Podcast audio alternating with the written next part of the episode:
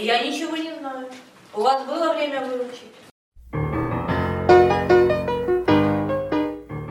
Снова здравствуйте. Здравствуйте. Сегодня у нас снова тема микробиология и начнем. Тема у нас экологическая, Экологическая микробиология, микробиология. либо микро- микробиологическая экология. Э, Там есть слово экология и микробиология, и эта тема. этой темы. Начнем мы с воздуха. Э, Воздух является одним из факторов распространения патогенных микроорганизмов, и особо нам ничего не нужно знать, просто кратко скажем, какие там есть бактерии и какие санитарные показатели. Итак, в воздухе у нас микрофлора менее постоянная, чем в остальных сферах, и представлена она коками, микрококами, стрептококками, сарцинами, плесневыми грибами в воздухе и актиномицетами. Через воздушно-капельный путь передаются такие возбудители, как, например, туберкулеза, дифтерия, пневмонии, коклюша и, ну, в общем, и т.д. Мы все примерно знаем, что передается воздушно-капельным путем. Э, Нужно ввести такие параметры, как микробное число. Микробное число – это количество всех микробов, которые находятся в кубическом метре воздуха. Э, Для оценки микробного числа воздуха производят посев на мясопептонный агар и на следующий день производят подсчет всех колоний. Еще раз, вот микробное число – это все микробы в одном кубическом метре воздуха, потому что дальше будет немножечко похоже, Но другие. да. Следующий наш параметр – это титр. Это уже минимальный объем или масса исследуемого материала, в которой обнаруживаются санитарно-показательные бактерии. Там были бактерии в объеме, а тут типа в объем бактерий, так сказать. А Индекс – это количество санитарно-показательных бактерий, содержащихся в одном кубическом метре воздуха. Также есть микробиологические методы оценки санитарно-бактериологического состояния. Используется метод седиментационный. Он основан на принципе осаждения в чашках Петри наших бактерий в течение 60 минут, после чего это чашки инкубируются и производится подсчет бактерий. Там уже в зависимости от количества колоний считается загрязненность воздуха. Он может быть чистый, средней степени загрязненности или загрязненный. Следующая тема у нас, подтема в теме, это почва. Также не просто почва, виды почвы, а всякие микробиологические ее аспекты. Что мы о почве знаем? Тут, конечно, микробов намного больше, чем в воздухе, и в одном грамме мы можем наловить несколько миллиардов бактерий, потому что для них здесь очень приятная среда. А, Много питательной среды, всяких там субстратов, кислород есть, температура. А, И большинство бактерий, они обитают не на поверхности и не совсем в глубине, а посерединке, то есть на глубине 10-15 сантиметров, а, там они вот все процветают. Там все абдомонады могут быть, спорообразующие бактерии, актиномицеты, ну и грибы. А, азотофицирующие тоже, потому что они усваивают азот и нужны для растений. Еще есть нитрифицирующие, они окисляют аммиак, который образуется в процессе гниения органических веществ. Окисляет аммиак, который образуется в процессе гниения, а, окисляет до азотистых и азотных кислот, которые взаимодействуют с почвенными минералами и образуют нитраты и нитриты, которые уже участвуют в круговороте. То есть эти бактерии, они очень важны вообще в круговороте веществ, потому что без них как бы мы не сможем круговорочить Круговоротить. вещества. Э, Патогенные вещества попадают в основном с испражнениями, с мочой, с гноем, со слюной, с мокротой, то есть со всеми биологическими жидкостями, которые легко могут оказаться на земле. Все это там оказывается. Условно-патогенные тоже могут попадать в почву, как правило, при э, сбросе э, бытовых сточных вод. Поэтому они должны сбрасываться в правильных местах и по правильным технологиям, чтобы мы не погрязли во всяких там патогенах. Разные сроки нахождения и выживания бактерий в почве.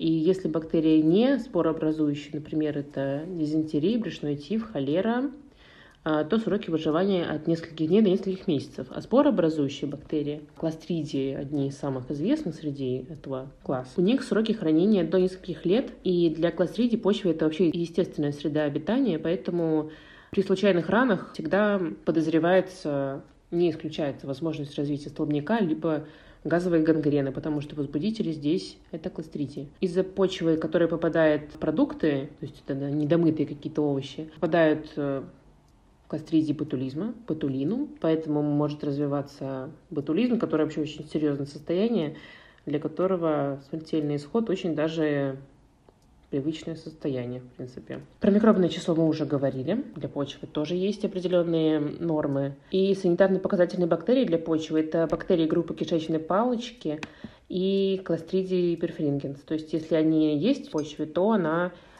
считается загрязненной. Вообще, какие есть э, патогенные еще пошире обсудим в почве. Резидентная флора — это те, которые там всегда обитают, это кластридии, также возбудители микозов, актиномицеты и возбудители микотоксикозов. Те, которые сохраняются длительно, это бациллы и еще кластридия тетани. И сохраняющиеся недолго это сальмонелла, шигелла, вибрионы различные — ну и там еще целый отряд всяких бактерий. Но если они есть в почве, то, скорее всего, это было какое-то недавнее там загрязнение, либо мы в каком-то очень грязном месте находимся. Но постоянно могут находиться вот кластридии. Колититер. О титре мы уже сказали, то есть это минимальное количество субстрата, в данном случае почвы, в котором обнаруживаются кишечные палочки, это тоже санитарно-гигиенический показатель. И еще перфрингенс титр. Это то же самое, только минимальное количество почвы, в котором определяется кластридиум перфрингенс. Еще есть понятие индекс, это количество санитарно-показательных бактерий, которые содержатся в одном грамме почвы, то есть что мы насчитаем в одном грамме. А коли индекс это количество кишечных палочек, обнаруженных э, в одном грамме почвы. И эти все параметры учитываются при санитарном исследовании почвы.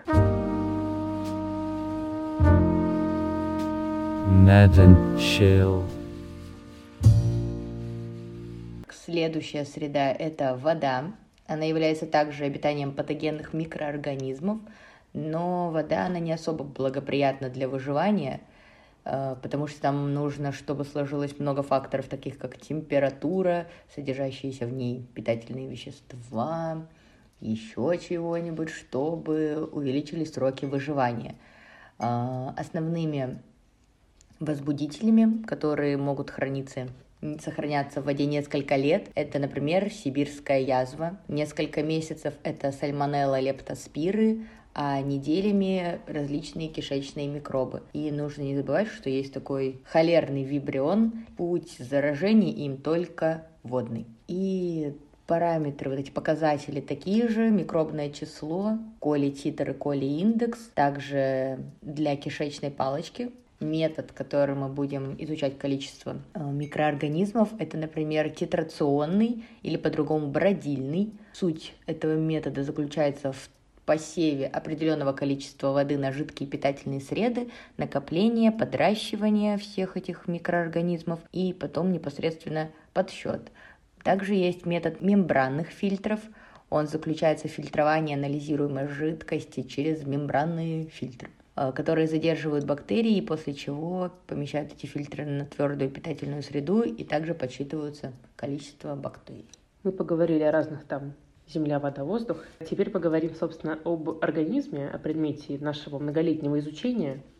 И у организма тоже есть микробиота, до 5 килограмм веса человека, это вот эти бактерии, без них жить нельзя. Поэтому тоже надо эту тему оговорить, знать и понимать. У нормальной микрофлоры, опять-таки, вообще все бактерии в организме, это называется микрофлора, есть определенные признаки. Первое — это то, что состав относительно постоянный, то есть он не должен меняться. Также преобладают анаэробы, то есть 95% это у нас бактерии анаэробы. Бактерии приобретаются в первые минуты жизни, то есть первые заселенцы, они прям сразу появляются, потом уже Другие приезжают, да. Между микробами, находящимися в биотопе, а биотоп — это в данном случае организм человека, постоянно происходит генетический обмен, что приводит к сохранению вида. Также происходит постоянное самообновление микрофлоры и изменение состава в зависимости от условий среды, тех, о которых мы уже говорили, вода, воздух, также климат, пища. Представители нормальной микрофлоры, они вступают в симбиотические отношения с организмами, а некоторые паразитируют но это уже ненормальная флора. И наличие какой-либо глистной инвазии значительно меняет состав микрофлоры. То есть глисты, они там разрушают всю тонкую систему и портят жизнь нам и нашим букашкам. нужно понимать примерно представителей микрофлоры, потому что если мы возьмем мазок у человека из какого-то там места и найдем там каких-то представителей, мы можем посчитать, что это ненормально, но это нормально в некоторых местах. Обсудим по районам. Самый вообще отдел организма, система органов, богатая на микроорганизмы, это желудочно-кишечный тракт, потому что это как бы отделы организма, которые сообщаются с внешней средой. И... Дыхательная тоже сообщается. А, ну дыхательная тоже сообщается, да, но там их, конечно, намного меньше, потому что мы уже обсуждали, что в воздухе не так-то много чего сохраняется, mm-hmm. поэтому там попроще, но она тоже сообщается, там тоже есть бактерии в норме, даже они там должны быть, собственно говоря. Вот. Пищеварительная система. Она тоже разделяется на несколько частей. Отделов, да, и в каждом свой набор э, микроорганизмов. В ротовой полости очень много микробов. А, преобладают анаэробы, встречаются все формы. Коки, стрептококи, пептострептококи, лактобактерии, бактероиды, э, спирохеты, актиномицет, в общем, все что угодно, потому что, ну, вы представляете, где рот, и что он делает, да, и что туда попадает. Пищевой практически микробов нету, потому что, ну, потому что, что там, собственно говоря. Дальше у нас идет что после пищевода? Желудок, конечно же. Теперь мы знаем, мы сдали топку. Теперь, да. Наконец-то есть понимание. Желудок это у нас какая среда? Кислая. Поэтому микробов мало. Микробов мало, но они есть. Есть там коки, стрептококи, сарцины, лактобактерии и спирилы. В тонком кишечнике это следующий отдел после желудка. А в проксимальном отделе мало за счет желчи, а в дистальном больше. И она похожа флора на флору толстого кишечника. Сейчас мы скажем о толстом. В толстом у нас что? Очень много микробов. Очень много.